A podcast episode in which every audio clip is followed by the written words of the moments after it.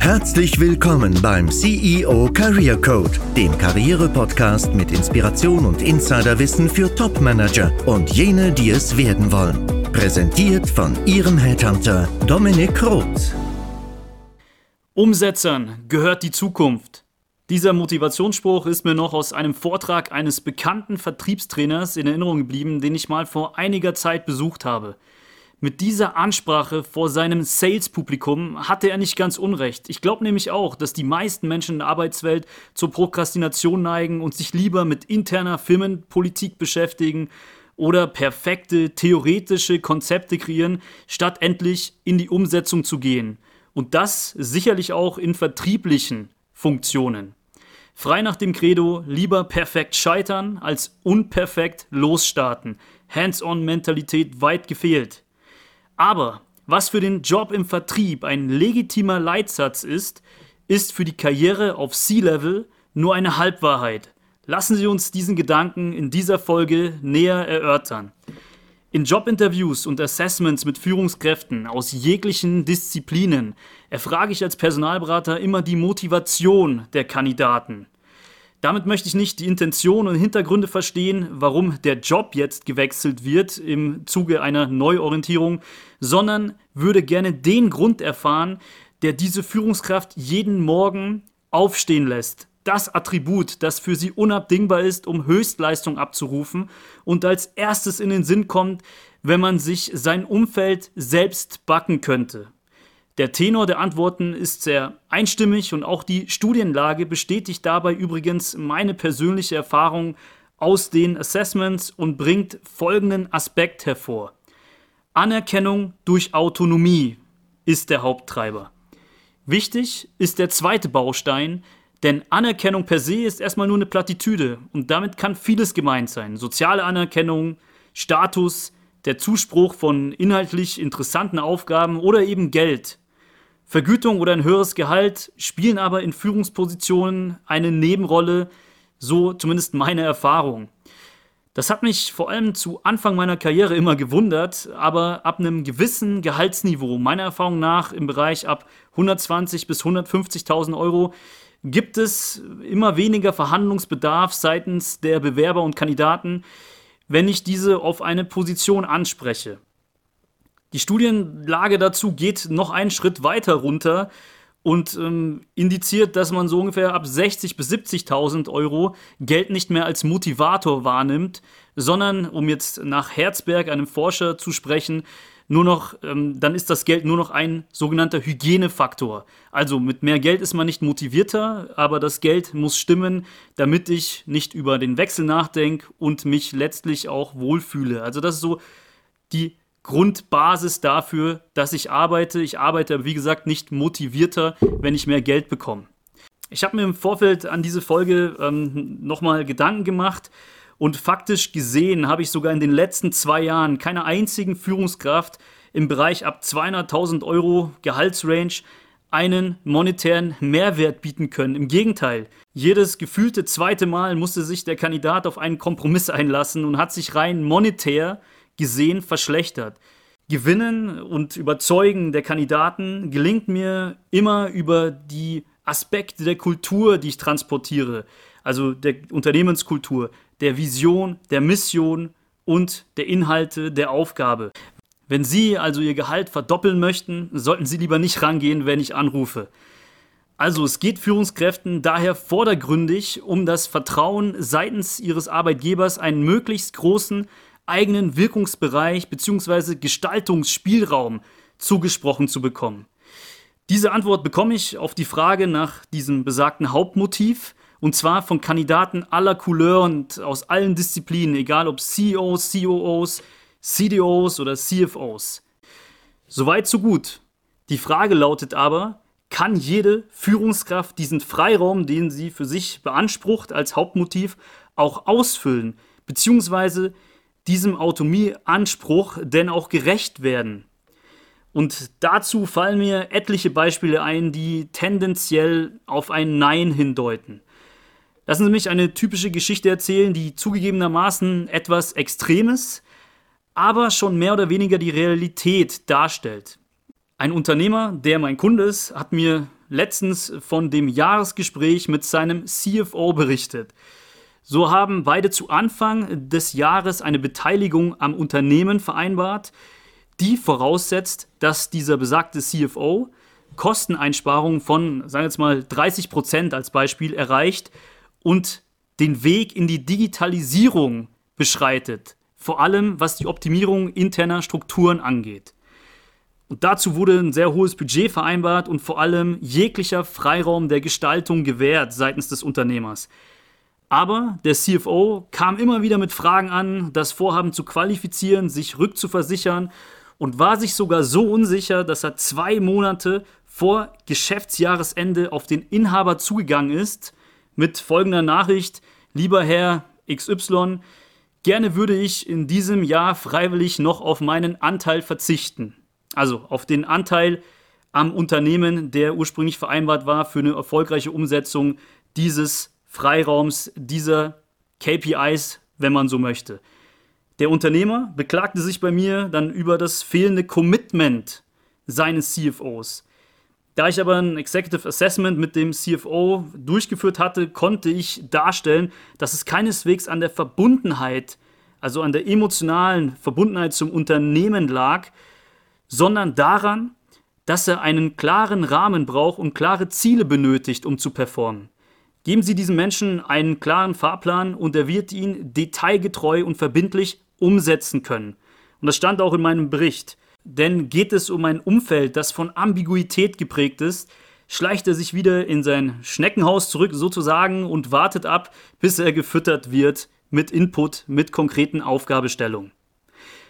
An der Stelle möchte ich noch ein weiteres Beispiel ausführen über einen anderen Unternehmer, der auch mein Kunde ist und ein globales Technology-Imperium aufgebaut hat, denn dieser Unternehmer reagiert allergisch auf folgende Frage seiner Landesgeschäftsführer.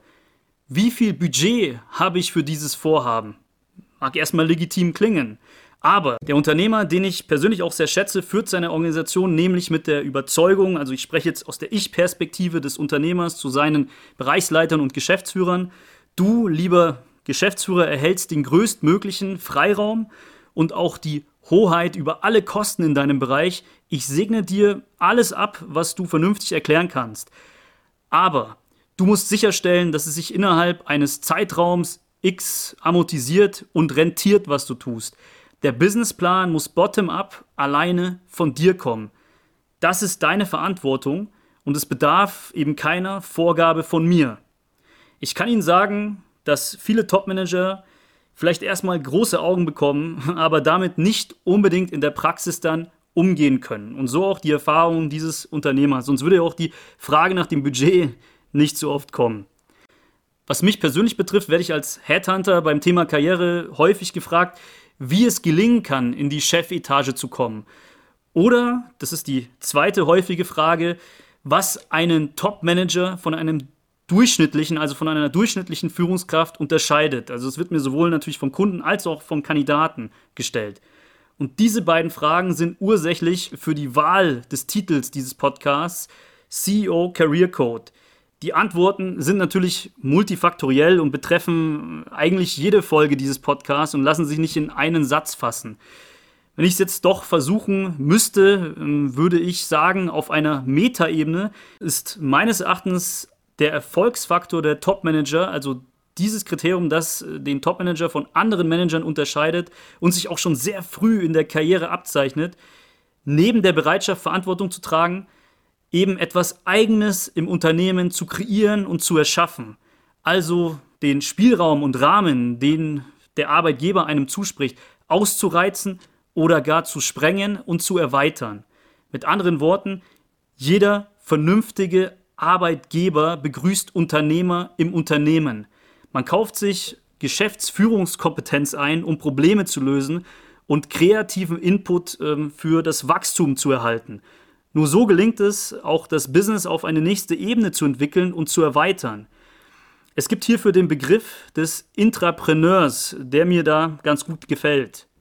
Sind Sie selbst ein Intrapreneur? Die Frage stellen Sie sich vielleicht. Ja? Also sind Sie in dem Beispiel eher der Buchhalter oder der CFO. Jetzt sagen Sie vielleicht, ja, in meinem Unternehmen ist der Buchhalter gewünscht. Also mein Chef, bei dem geht das nicht. So viel Freiheit bekomme ich niemals. Der wäre niemals bereit, so viel Risiko zu gehen, mir Budget und Freiraum für meine Ideen zu gewähren. Dann kann ich nur sagen, dann sind Sie entweder nicht überzeugend im Pitch Ihrer Idee ihm gegenüber oder befinden sich ganz einfach im falschen Unternehmen mit zu viel Micromanagement und zu wenig Vertrauen. Wodurch kennzeichnen sich Intrapreneure? Also was sind deren Skills? Ich würde drei differenzieren. Erstens strategisch-konzeptionelle Fähigkeiten. Die sind noch viel wichtiger als analytische Kompetenz und unterscheiden auch den Buchhalter von dem CFO oder den Vertriebler von dem CEO. Zweitens Risikobereitschaft, natürlich in einer gewissen Kombination mit einer zumindest durchschnittlichen Ausprägung analytischer Fähigkeit aber nicht zu viel Analyse, denn die kann eben auch einschränken. Drittens, last but not least, eine große Portion an Sozial- und Führungskompetenz. Kurz gesagt, das Durchsetzungsvermögen. Und das unterscheidet Topmanager von 0815 Führungskräften und jene, die es schaffen, Karriere zu machen und sich selbst zu entfalten, von jenen, die in einer operativen Rolle und meist innerhalb einer Komfortzone verharren. Viele Private Equity Fonds, die sehr erfolgreich im Markt sind, setzen genau auf diese Eigenschaften im Management ihrer Portfoliounternehmen. PE-Investoren, wie man sie auch nennt, halten bis zu 15% der Unternehmensanteile, die sie beim Kauf erworben haben, für das Management vor. Geschäftsführer können sich dann mit eigenem Kapital einkaufen oder ein Gesellschafterdarlehen in unterschiedlichsten Formen erhalten. Und dabei sprechen wir nicht von vierstelligen oder fünfstelligen Beträgen, sondern meistens mit einer weiteren Null vor dem Komma. Und damit fordern die Private Equity Häuser ein Maximum an Commitment der Manager zu der Performance des Unternehmens ein. Denn als Manager steht und fällt man ja genauso mit eigenem Kapitaleinsatz bzw. auch mit Verschuldung. Wichtig ist für Geschäftsführer in dieser Konstellation, sicherlich zu prüfen, inwieweit der eigene Einflussbereich denn tatsächlich ist oder ob am Ende in der Realität alles top-down diktiert wird. Das wäre dann natürlich ein widersprüchliches Umfeld, das zum Scheitern verurteilt ist. Aber wir müssen gar nicht über Private Equity Fonds sprechen, denn wissen Sie eigentlich, was Google erfolgreich gemacht hat?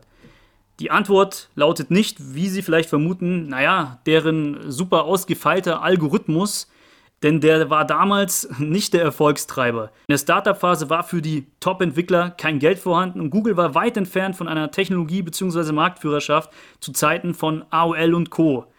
Klingt plakativ, aber es waren die Menschen, die das Unternehmen geformt und weiterentwickelt haben.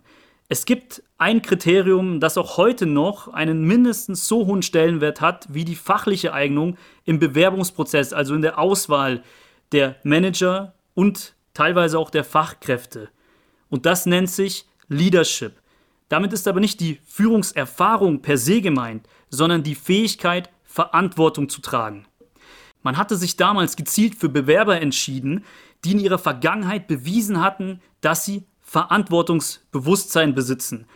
Also indem sie zum Beispiel Schülersprecher waren oder sich durch ein Ehrenamt fernab einer formellen Rolle ausgezeichnet hatten. Viele fachliche Themen konnten sich dann laut Google-Prinzip angeeignet werden, wenn die kognitiven Fähigkeiten vorhanden waren. Leadership ist also zu dem Auswahlkriterium der Mitarbeiter avanciert und verantwortlich für die rasante Entwicklung. Denn diese Mitarbeiter haben von sich selbst den Status quo des Unternehmens immer wieder hinterfragt. Ich würde Leadership heutzutage erweitern und von Intrapreneurship sprechen, denn das beinhaltet die vorhin erwähnten kognitiven Fähigkeiten ebenso. Da kommt einem die Frage in den Sinn, kann man sich zu einem Intrapreneur entwickeln oder ist das vorbestimmt? Aus rein diagnostischer Betrachtungsweise handelt es sich bei den vorher beschriebenen Kompetenzen um stabile Merkmale der Persönlichkeit, die schwer zu verändern sind, aber es spricht ja nichts dagegen, sich selbst herauszufordern, oder? Meine Tipps für Sie als Führungskraft. Schaffen Sie sich erstmal Zeit und isolieren sich von steten operativen Aufgaben für einen halben Tag die Woche zum Beispiel. Warum sollten Sie das als Geschäftsführer nicht dürfen? Denn auch Entwicklern und Ingenieuren wird in Modern Work Unternehmen bis zu 20% ihrer Zeit für Kreativität zugesprochen, um Innovationen und neue Produkte zu kreieren. Innovationskultur heißt auch Fehlerkultur, also akzeptieren Sie Trial and Error bzw. Testing auch für Ihr eigenes Wirken.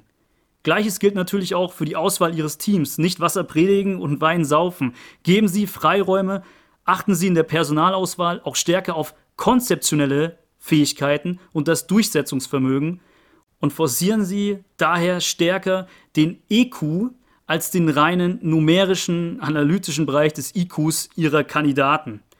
Man evaluiert das am besten in konkreten Fallbeispielen, die Querdenken und Überzeugen anderer erfordern. Und darauf sollte meines Erachtens in der Personalauswahl viel stärker der Fokus liegen. Zu dem Thema EQ und was genau darunter zu verstehen ist, komme ich noch in einer anderen Podcast-Folge zu sprechen. Kommen wir zurück zu Ihnen aus der Perspektive des Arbeitnehmers. Hierbei gilt, challengen Sie Ihren Arbeitgeber. Ecken Sie an, suchen Sie bewusst den Widerstand. Nur so lassen sich die Grenzen sprengen. Alex Fischer, der bekannte Immobilienunternehmer und Bestsellerautor, würde Sie anleiten, ein sogenannter Dellenhauer zu sein. Also damit meint er, hauen Sie Dellen in das Universum und schaffen Sie etwas Neues. So nennt er auch übrigens seine Community. Oder mit anderen Worten, die ich vielleicht eher wählen würde, zeigen Sie Verantwortung und beweisen Sie, dass Sie mit dem geforderten Freiraum das Unternehmen zu neuen Ufern bringen. Mit Umsetzer und Umsetzer können sich und sollten sich auch ins Team holen als Führungskraft. Denn, wie von dem Vertriebstrainer anfangs postuliert, den Umsetzern mag die Zukunft gehören. Das kann man so sehen. Aber Intrapreneure ebnen den Weg dahin und erschaffen die Zukunft für Umsetzer. Ich hoffe, ich konnte Sie mit dieser Podcast-Folge etwas zur Reflexion anregen, denn das war mein Ziel. Ich wollte Sie nur inspirieren. Wenn mir das gelungen ist, freue ich mich über ein Abo Ihrerseits. In den nächsten Episoden geht es nämlich tiefgreifender um Content, also um konkrete Tipps zum Thema Karriere und auch zur Steigerung der besagten Sozialkompetenz.